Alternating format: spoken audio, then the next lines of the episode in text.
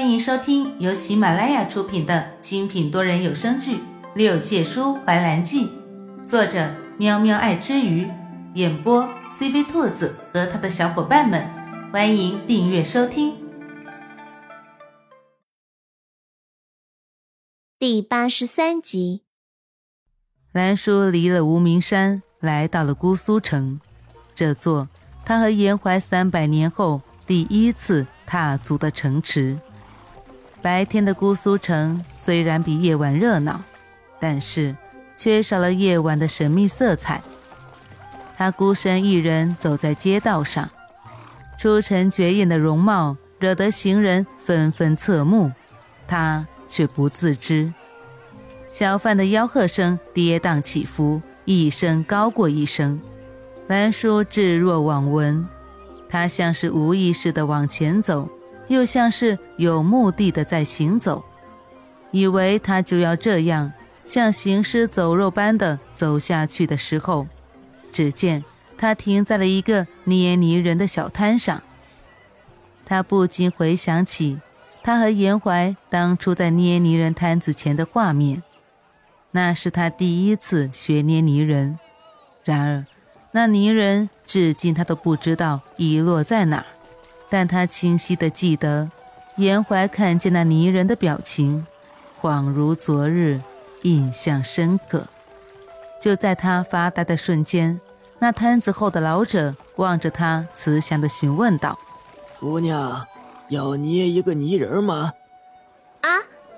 兰叔愣了一下，随即反应过来：“谢谢老伯，不用了。”兰叔抬脚就准备离开，刚挪脚。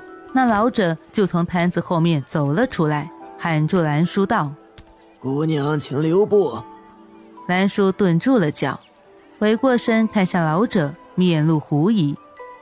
那老者手中拿着两个泥人，走到兰叔面前，两只布满褶皱的手颤颤巍巍地将泥人举在兰叔的面前。“姑娘可是姓兰？”兰叔狐疑地点了点头。没错，老人家找我所为何事？老人家将手中的泥人递给他，这是姑娘上元节前一晚落在老朽摊子上的泥人。老朽在这里等了姑娘多日，总算是等到姑娘了。兰叔仔细看了一眼老朽手中的泥人，确定这就是他之前捏的，原来是被落在这里了。兰叔礼貌地接过泥人，向老者道了谢，本想着拿几个铜板给老者的，但是手伸进袖口，却摸了空空的一片，这才记得走得太过匆忙，没有带银子。兰叔将头发上一只紫玉簪子拿下，赠予老者，将泥人揣进袖口，转身离去。这次他来姑苏城，主要是为了严香临死所托。那日他们突遇事故，一时之间没能去帮他完成心愿。竹林风过，素声轻响，城郊的树林里落叶纷纷，远处望去金黄色的一片，脚踩在上面都能听见枯叶咯吱的声音。兰叔放缓了步子，找到岩香所描述的那家农家小院。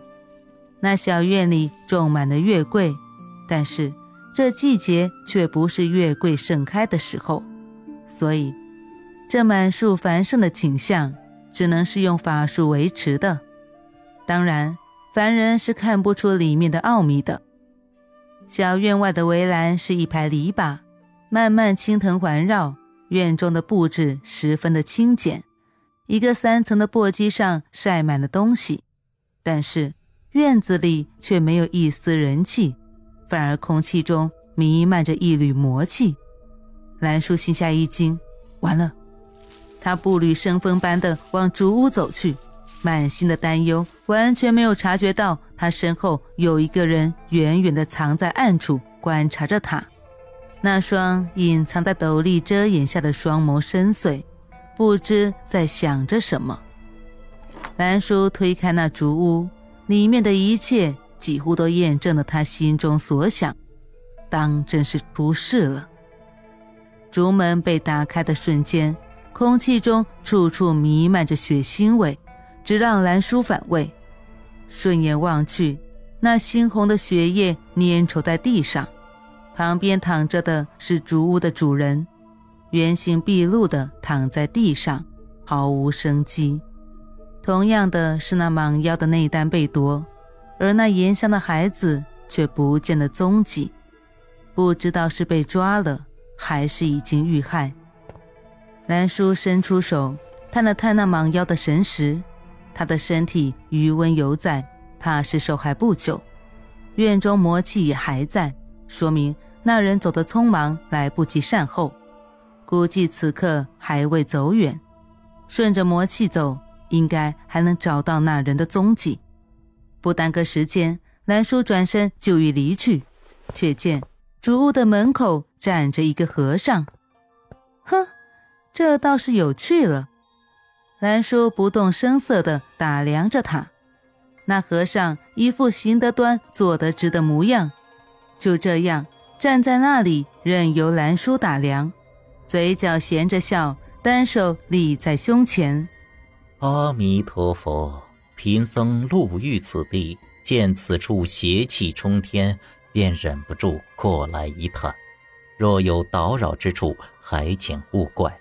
眼前这戴着斗笠的俊美和尚，莫名的让他觉得很熟悉，可那五官以及他说话的声音都陌生的让他无法怀疑。